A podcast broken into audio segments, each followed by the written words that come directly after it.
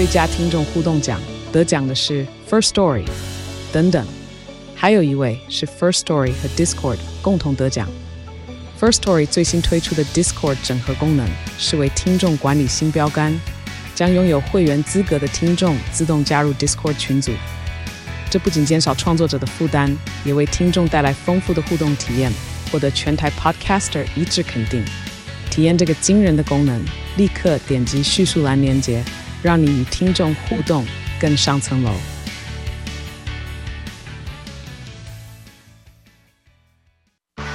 热门财经议题、即时投资快讯、焦点新闻话题，陈凤欣与您同步掌握。欢迎收听《财经起床号》。欢迎大家来到九八新闻台财经起床号节目现场，我是陈凤欣。民国一百一十二年四月四号，星期二，今天是儿童节。好，那当然呢，我们现在还在这连续假期哦，就包括了儿童节，还有民族扫墓节的连续假期期间，我不知道这五天的假期哦，大家感受如何？好，今天呢，要来跟大家介绍一个话题哦，来讨论一下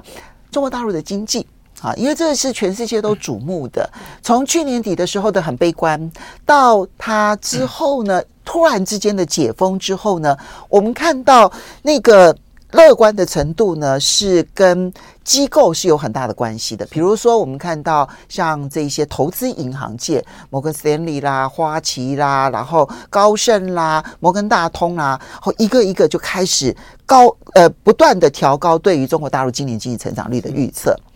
然后呢，后面这一波呢，才是国际机构。刚开始国际机构还觉得你疫情一定会很严重，一定会拖累你的经济。没有想到一个农历春节之后，发现不但没有失序，反而很快的，好像疫情就结束了。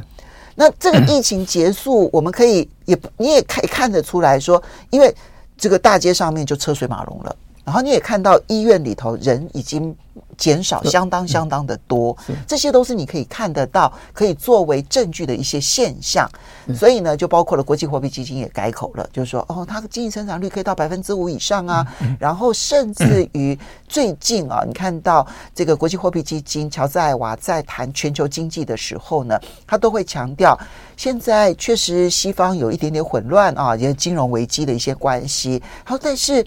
乐观的来看，中国大陆的经济很好啊，它可以对于今年全球经济成长率贡献三分之一。好，那但是真的有这么乐观吗？啊，因为你看到两会当中哦，中国大陆那个前总理哈，已经是前总理 李克强说，大概估计成长百分之五。好，那么这个成长百分之五，其实比几乎所有的机构的预测都要来得低。嗯。显然，他们看到了一些现象，然后我们也看到他一二月的进出口数字，还有工业利润增长率看起来表现都不好。对，所以老师你自己如何预测中国大陆的经济？好，然后诶，在我们现场是政治大学经济学系的兼任教授林祖嘉林教授，哈。那他是经济学总体经济方面的权威，所以，呃，我想要看看你的评估，因为我看到你有你有特别的去写了一篇文章，然后做了一些你的分析。首先，你如何预测？好，呃，其实哈，呃，过去这三年来，疫情以来哈，这全球经济其实波动非常大。好，所以我们在做预测的时候，其实都蛮 蛮谨慎的哈。战战像像去年，去年大陆的全年经济成长率只有三个 percent，是非常低的了哈。跟这个呃过去三十年来比，大概是最低的一年。可是你如果看去年上半年的时候，它的出口还是非常好，因为全球经济都都很好，所以上半年大陆出口成长率还有十几个 percent，是非常好的。结果没想到下半年因为这个通膨嘛哈，然后全球经济快速的掉下来。所以到了它下半年的时候，大陆的出口就很快的就掉下去。到了十二月的时候，它的出口成长率就掉了，变成负九啊。所以虽然它全年的出口成长率还有七个 percent，但是上半年是正的，下半年是负的。嗯那到了今年以后，它的一月、二月其实都还蛮惨的，出口成长率大概都负七、负八左右。所以今年对大陆的出口来讲，其实会很辛苦哈。嗯那现在主要就是说，呃，大家都在预测。呃，今年上半年全球经济一定不好，所以大陆的出口也会很惨。那下半年会怎么样？哈，所以这个很关键。呃，如果根据我们主计处的预估的话，他们现在本来大家都认为说到第二季了哈，那最近主计处已经改口，大概第三季大概都还没有机会，所以可能要到第四季以后才起得来。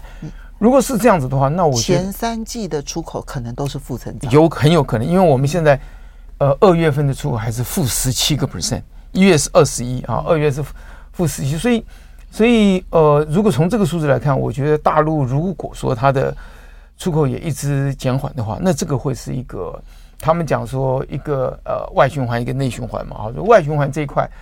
看起来会会 会不是很好，所以这是一个一个问题哈。不过稍微可以呃讲的一点就是，以前大陆其实还是高度依赖它的进出口，嗯，呃最高的时候进出口曾经占大陆的呃 GDP 的七成，所以高度依赖。可是最近这几年它的内需一直起来哈，所以它的。出口的进出口的依赖度一直降，现在大概已经只剩三成多。好，所以出口不好，是出口加进口，进口除以 GDP，所以出口不好对它经济产生的负面的效应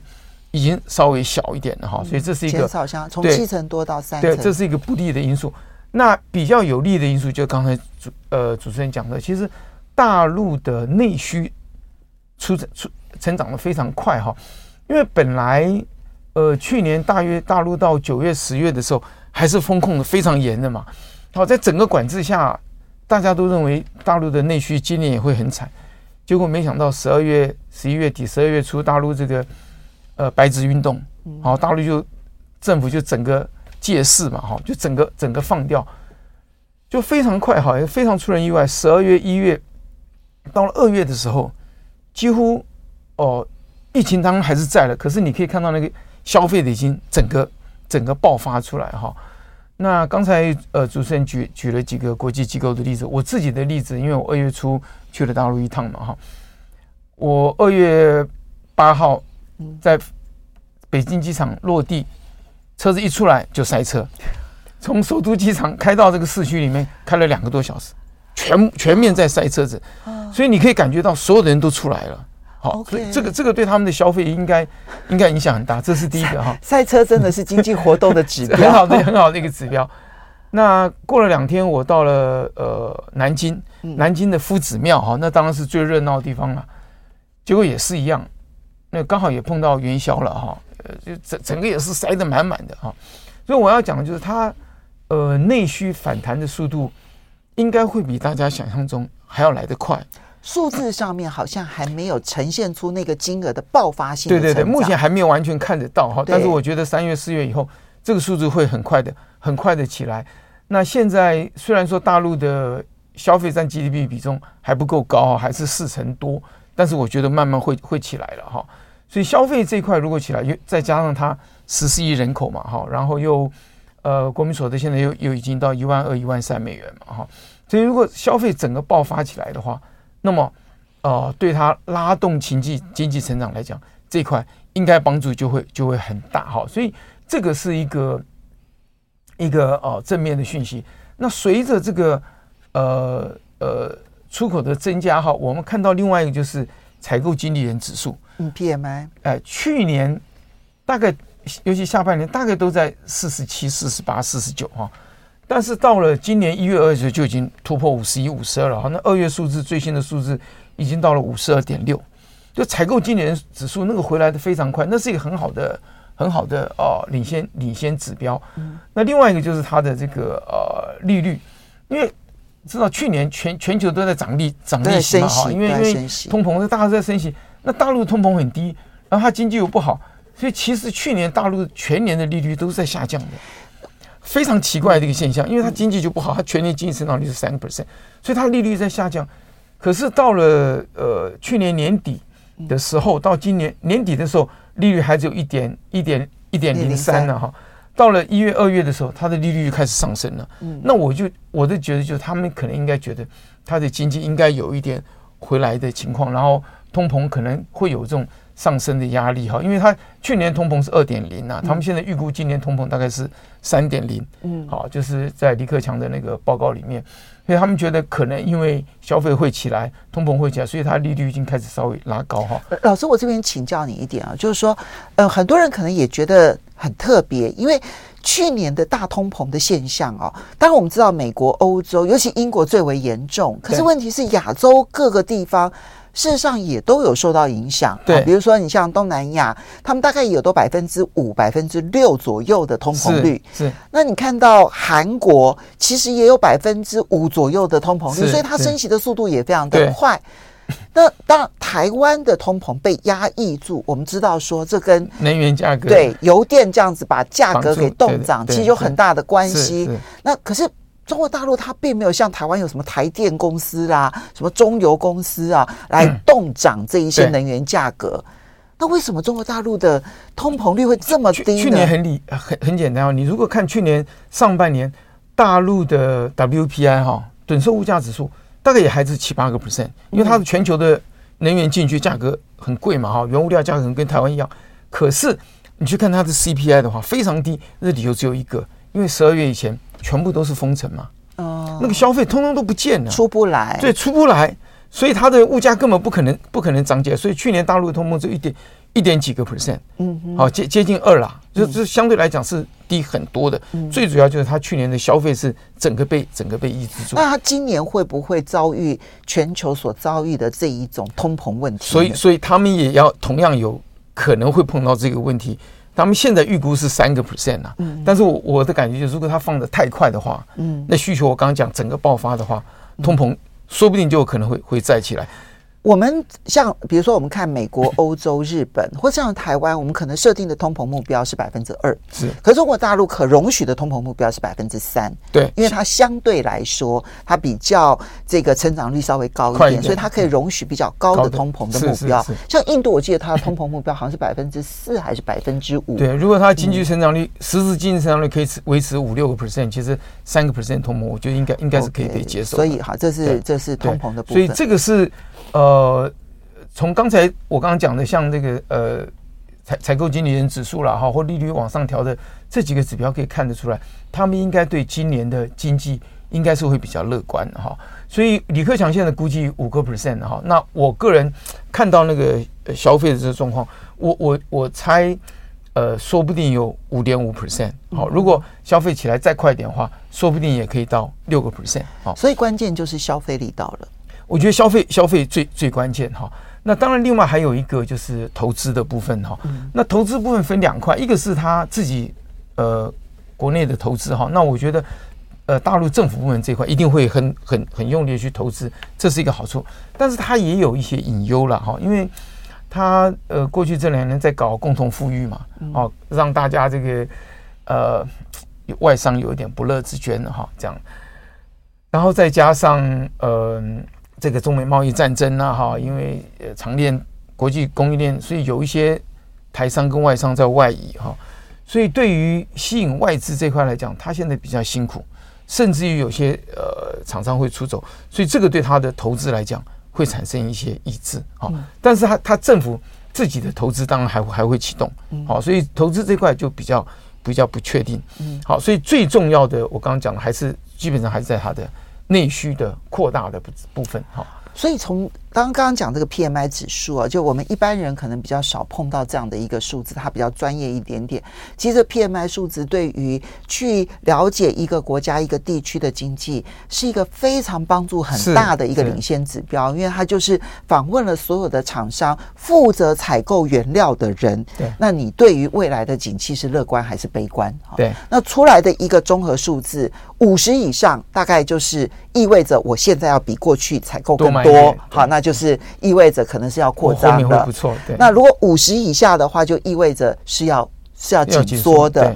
所以五十是一个很重要的分界线。那你看到中国大陆去年是很快速的从四七四八四七四八，然后突然之间在今年的一二月，嘣就跳到了五十二，五十二了。对对所以这个是这是一个很重要的指标。而且这个数据啊，它是有官方的调查，也有民间的调查，都是同一个趋势。对对对，哈。所以所以所以这一块，我我我个人是觉得，呃，大陆今年经济成长率了哈，如果运气好一点的话，我觉得说不定五点五点五 percent 是是有可能哈。那最主要就要看它国内内需的啊起来的速度速度是怎么样。那大陆在他们的这个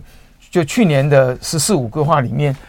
最重要的一个就是要全面促进消费，好加快消费升级等等。所以所有的就是内循环这一块了哈，它要要全面的去去进行。我觉得就看他今年在这个内需的刺激方面的成效怎么样，这个是他决定他今年经济成长率到五或者可以到五点五的一个最关键的一个因素。好，这个是呢，嗯。百分之五到百分之五点五，大概就是国际上面认为它可以达到的一个经济成长率的预测。如果它能够达到这个数字的话，就会可能就实现了乔治艾娃所说的啊，就在对全球的经济贡献可以成长百嗯成长那贡献大概三分之一。可是呢，嗯，有哪一些风险或者是困境？好，又有哪一些机会啊？其实是我们要好好来观察的，因为。呃，我想，如果真的观察他们从去年的二十大一直到今年的两会的话，都可以感受到一种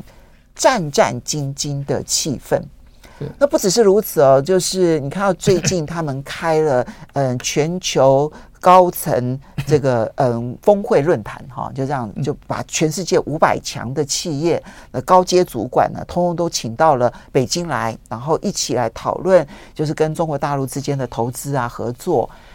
其实那个态度，你发现到说他们是现在很积极的。在吸引外资，是，所以把库克也请来啦，哈，那库克的表现，就苹果的执行长，对，然后库克表现非常让中国大陆满意啊，第一句话就是说，我回来了，真高兴，这样子，好像一副回到家的样子啊，然后还说啊，过去三十年，苹果就是跟中国一起成长的，我们是共生的关系，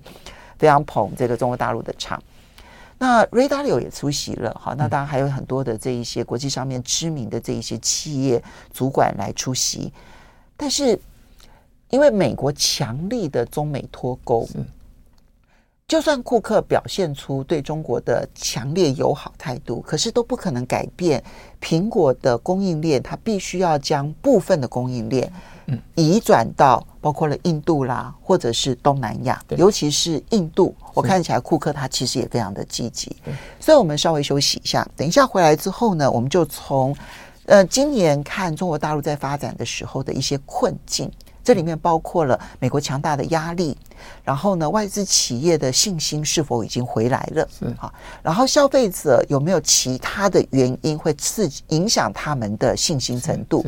那机会又在哪里？我们休息一下，马上回来。欢迎大家回到九八新闻台财经起床号节目现场，我是陈凤欣。在我们现场的是政治大学经济学系兼任教授林祖嘉林教授，要来谈那么中国大陆两会之后的大陆经济。好，那刚刚提到的是一个大的总体格局，出口不好这件事情，其实全亚洲大概都感受到了。好，所以那么中国大陆在今年的一二月的时候呢，它的进出口。负成长百分之八点多，是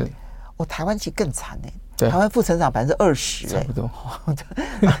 韩国更惨，的哈，对，都很惨，都很惨。好，然后呢，嗯，第二个部分呢，但它的需需求的部分，内需的部分看起来正在恢复当中。大这个大概也是他今年经济最重要的依赖之所重。然后另外就是投资，他希望不只是政府的投资，甚至于呃民间的投资，还包括了外资的投资。他现在很积极的在在这个这个招商当中哈。好，带我们来谈他的困境有哪些？是好，那个我们刚才讲的几个呃主要的问题了哈。第一个就是还是全球景气的问题啊，因为这个景气下来的非常快。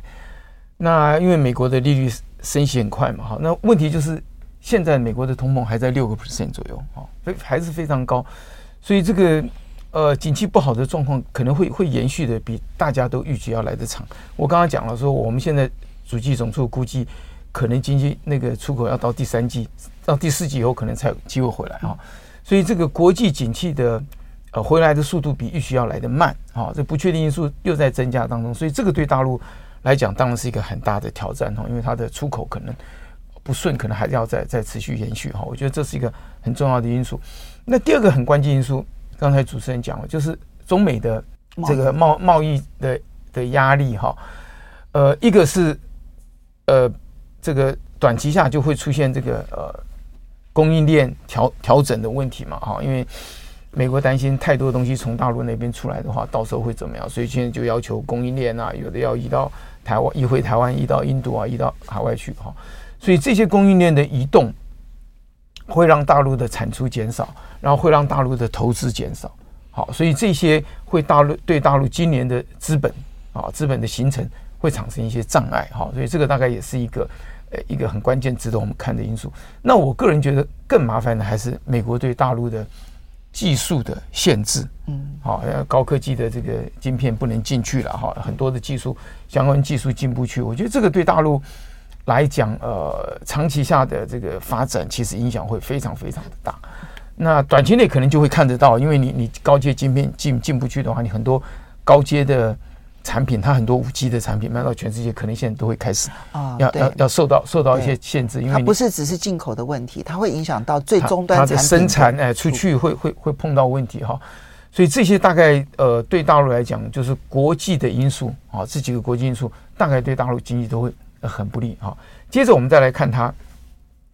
国内的因素哈。那国内因素刚刚讲了，投资这方面它两块，呃，国内政府投资这块可能还会持续持续力道会加大，但是对于吸引外资进来或者外资减缓外资出走的速度这一块，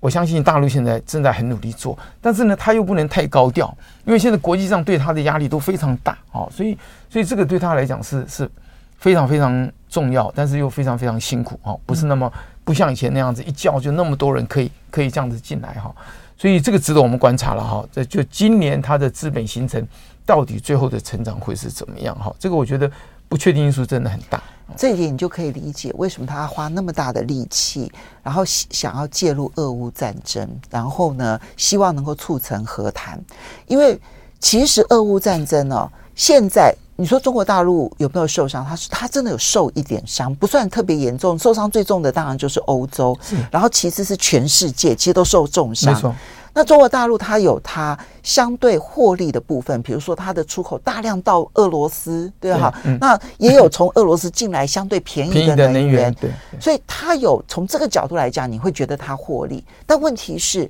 如果欧洲不好，他怎么可能会好？没错，所以他希望促成和谈这件事情，确实有他自己的利益在。对，而这个也对欧洲好，因为他如果促成了和谈，对于加速他跟欧洲之间的关系也会有帮助。是，但问题是他那个这件事情是一个好难的事情。你看，政治跟经济真的是分不开。他政治上的影响力可以扩大哈，那这是另外。另外，我觉得经济上很重要。如果俄乌战争可以很快的平息的话，国际的能源价格。应该会很快下来。国际的这些粮食的价格，因为呃，这个乌克兰的粮食被限制住，现在可以出口，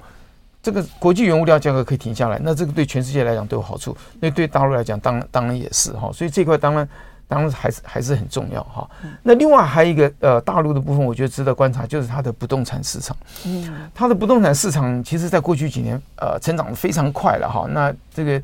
呃，大家财富增加嘛哈，所以就会消费会扩大很多。那比较麻烦的就是，呃，经过三年的这个疫情以后，去年开始，大陆的这个不动产的价格哈掉下来的非常非常快，呃，尤其是交易量萎缩的非常快，因为大家被关在家里都不能出来嘛，好，所以这些交易量都都没有了，所以它整个的交易量萎缩，然后整个的呃财富的价格萎缩，那呃不动产市场的这个呃萎缩以后，让大家财富上。感觉上是缩水了，好，所以在消费上可能就会产生一些消费上的问题，哈。那另外一个就是因为不动产价格下跌以后，现在就很很多人担心可不能会会产生一些金金融上的问题啊等等，哈。我个人比较不担心呢，因为金融上会出现大问题，还是因为它有后面有很多衍生性的这个市场。那大陆的金融市场其实没有那么发达，哈，所以那个呃衍生性的这个问题会比较小一点。但是因为这些不动产市场的萎缩，然后当让这个贷款呢开始啊减少什么，也对它的金融活动，这也是那呃消费的一部分，也会产生一些负面的影响。所以金融市场的呃这个不动产市场的疲软，带动金融市场的疲软，那么会让它的内需的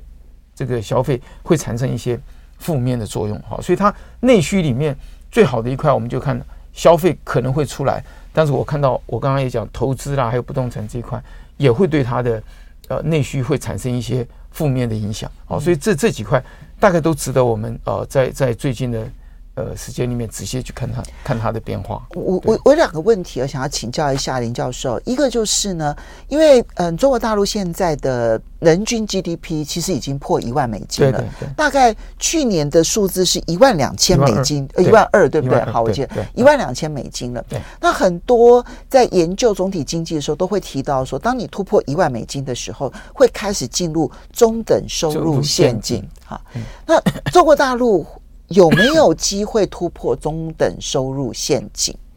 这是第一个问题。是，嗯，你怎么看？呃，这个问题真的不容易回答。但是我我要讲的就是，呃，因为大陆的体积非常非常大，它的量体非常非常大哈。那以前像台湾、还有香港、韩国都曾经有高速的成长，百分之八、百分之九哈，这个三十年、五十年成长。但是大陆量体非常大。它十四亿人口，你要让它持续的这种快速的成长，其实是很不容易。嗯，所以我们预计它到了这个一万多的时候，它的成长速度会会不断的下来。是本来就应该本来就就会这样，所以它它后来的成长速度一定会变得比较慢。所以这个大概是很很难避免哈。那他们在“十四五”规划里面，目前呢哈，就是未来的五年，从今年开始算的五年，它的平均成长率还有五个 percent。那这个其实算是很快了。我个人认为，其实。呃，如果可以达到的话，是就是一个很很很不错的表现。那我个人其实认为，就五年来看的话，它要达到五个 percent 其实不容易。也就是它的那个成长速度其实会会会掉下来。好，那这个是不是就是我们讲的这个呃中等所得陷阱哈？我觉得这个还可以考虑一下。但是呃，大陆的呃未来几年就是五年、十年的成长率会持续的减缓，这个这个。趋势是绝对绝对避免不了，因为它的量体实在太大，嗯，很难。你可以想想看，它的量体在快，它的经济在快速成长的时候，它要消耗到多少能源？它要消耗到 CO2，那它消耗掉国全世界多少的食物？那么全世界有没有办法 support？这些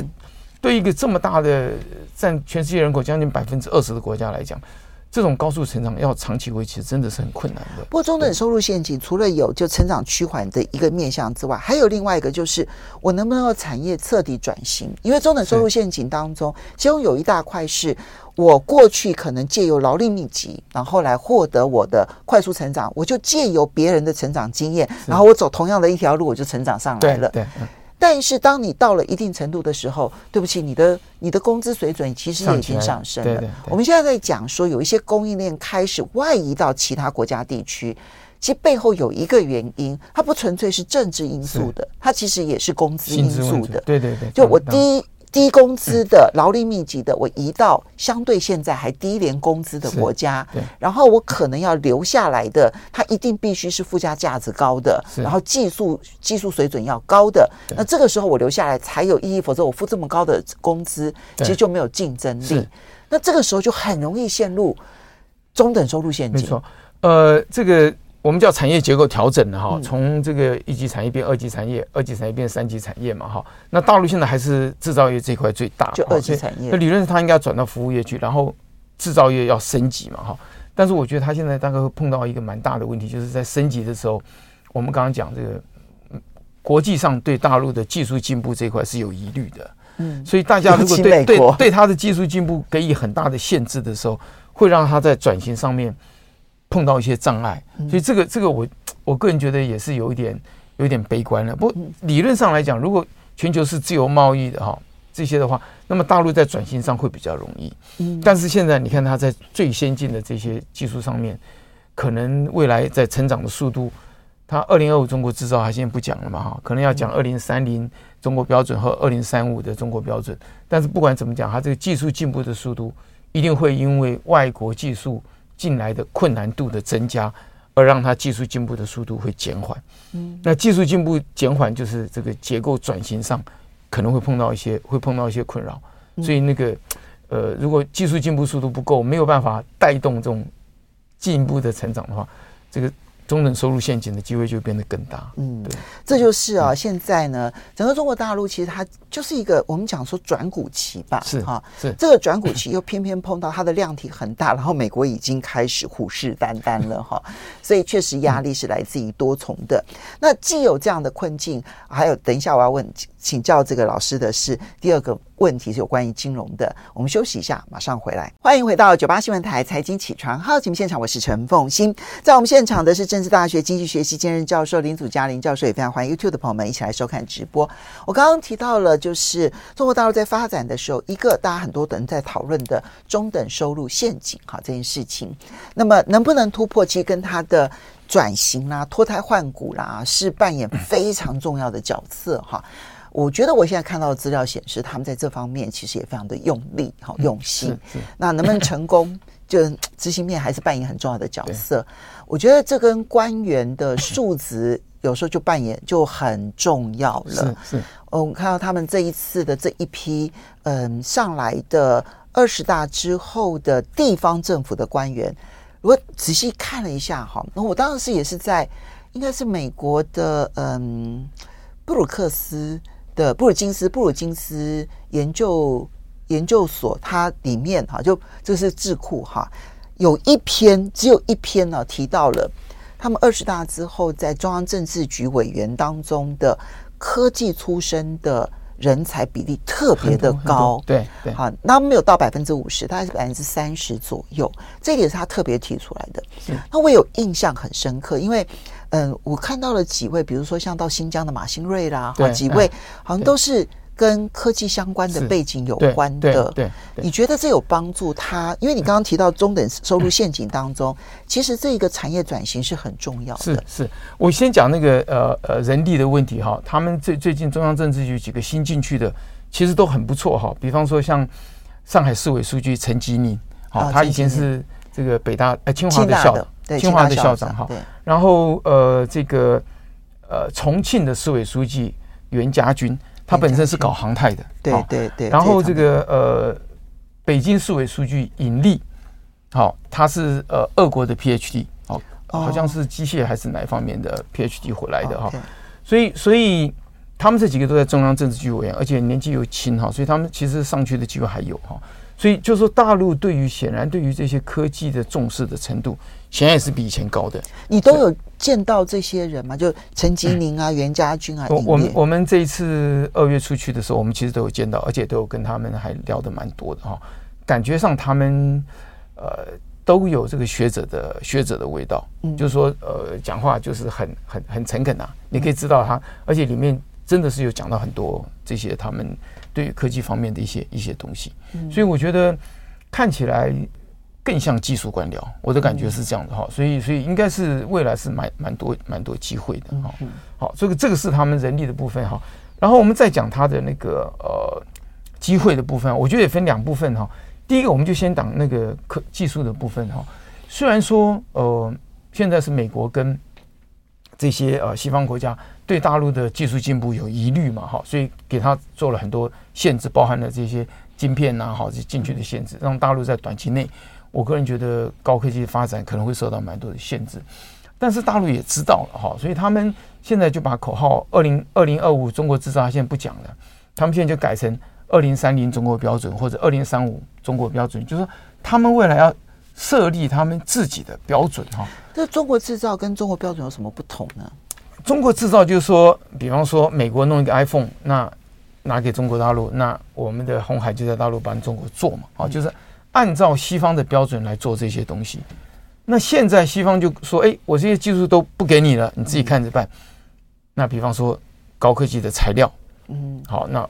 那我现在就想一个新的材料来做，所以他要去自己去找出一些新的材料，或者新的技术，或者新的。标准好，按照他们自己的标准来做。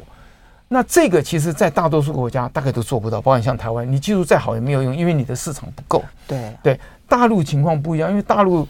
它十四亿人口，大概占全世界人口百分之十九啊。嗯，所以它就是它本身就有百分之二十，全球的百分之二十市场在那个地方，所以它进行大规模、大量的金额去投资，然后生产出来的东西，在它自己的国内需求就够支应，他自己去做 R&D。我觉得这个是非常重要的一部分。足够规模大的母市场是，嗯，所以现在我举个例子哈，比方说现在呃，国际上好几个国家，包含加拿大、印度，他们都有在做这个制造新的飞机，哈，就是中程的，大概做一百五十人等单走道的飞机。对，现在几个国家都不成功，现在唯一有机会出来就是中国大陆的 C 九九幺九哈，它很有机会出来。当然，它最近碰到一点点问题，它的。也是一样高阶晶片的，受受到一些问题，但是看起来它的机会最大，理由很简单，因为它现在飞机快出来了，已经有好几百架跟上千架的订单已经进去了。对，因为大陆有市场在那个地方，规模市场在那个地方，所以它一做出来它就有市场，马上它就可以，这这是它一个最大好处。所以它在呃制造标准上面应该会来会有机会哈，在。在五 G 啦等等等等方面，包括新能源车啦，然后的太电电池啦哈，呃对风，然后风力发电啦哈，对对对，它它其实它这都有机会，问题就是可能需要比较长一点的时间哈，因为因为呃要等于是说美国对它限制以后，它要开始做它自己的呃这些研发，所以可能需要比较长一点的时间，但是我们觉得这个机会其实是存在的哈，所以它在技术进步上受到限制。可是我们觉得时间给他时间长点的话是有机会哈，这是第一个。第二个，我觉得还是要回到讲需求的部分哈，因为他的人口够多，国民所得到一万二美元，然后这个人口十四亿，那我们去看他的消费哈，照理来讲，一个那么大的国家像美国，美国的消费占 GDP 大概百分之六十五左右，那台湾比较少了，我们大概在五十五，大陆现在哈只有四十八左右。其实是偏低很多的哈，也就未来它的内需其实应该有很多的机会。我们讲服务业了哈，这个你除了消费以外，像金融啦、观光啦、教育啦、物流啦哈，这些其实都是它的机会。所以大陆未来，呃，讲的不好听一点是被外面限制住嘛。那如果你讲的积极点，那他就靠他自己了，因为它的规模够大，就要更学会自力更生。所以最最后就会变这样。那当然。它也不完全是，因为它旁边还有中亚的一些国家，可能还有苏联嘛，说不定呃印度啊，哈或者或者非洲啊等等，所以它还是会有一些 还阿拉伯世界，现在多了一个阿拉伯世界。如果我们讲地缘政治的话，可能如果用 GDP 来算，可能美国、日本、台湾或者欧洲这边大概占七成，那大陆我刚刚讲它自己人口两成嘛，好再加上这边，所以它可能也还有三成的市场。那个三成市场其实已经足够大，好，我们经济学喜欢讲一个叫做内生性的成长。哦，你你自己靠你自己的技术进步，靠你自己的需求的扩大，哦，来带动你的经济增长。在美国来讲，其实最重要就是它的内需，哦，它内需占它的 GDP 三分之二，所以它内需起来的话，就可以带动它的经济增长。那现在大陆，我觉得应该要做类似的事情，到六成。那如果就是说占比，如果从四成八到六成，那就是有很大的很大很大的一个发发展的空间。所以它未来未来。呃，这几年在内需的发展上面，我觉得它的重要性不会亚于我们刚刚讲技术进步哈，这个中国制造那个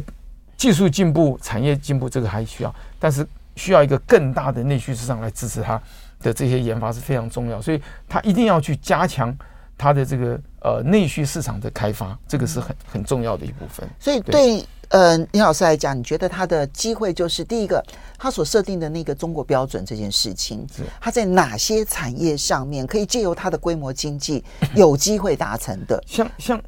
像我们现在讲那个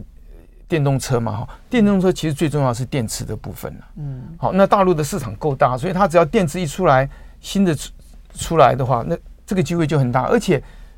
这个我们在讲电池的标准的时候，你比方说你在热带，它要标准是怎么样？到了寒带标准要怎么样？差很多，那差距很大。但对大陆来讲，它没有这个问题，因为它自己就很更。对，它可以在北部的北方的那个寒冷的标准怎么样呢？所以它有这个机会。像像这个就本来它在五 G 方面也应该是有非常大，它的是非常非常领先的哈。对。但是现在因为晶片上让它让它受到一些限制，不然它在呃五 G 上面的。呃，进步也是非常快。另外，像无人机，嗯，哦，大陆的无人机的技术进步，最近这个伊朗不是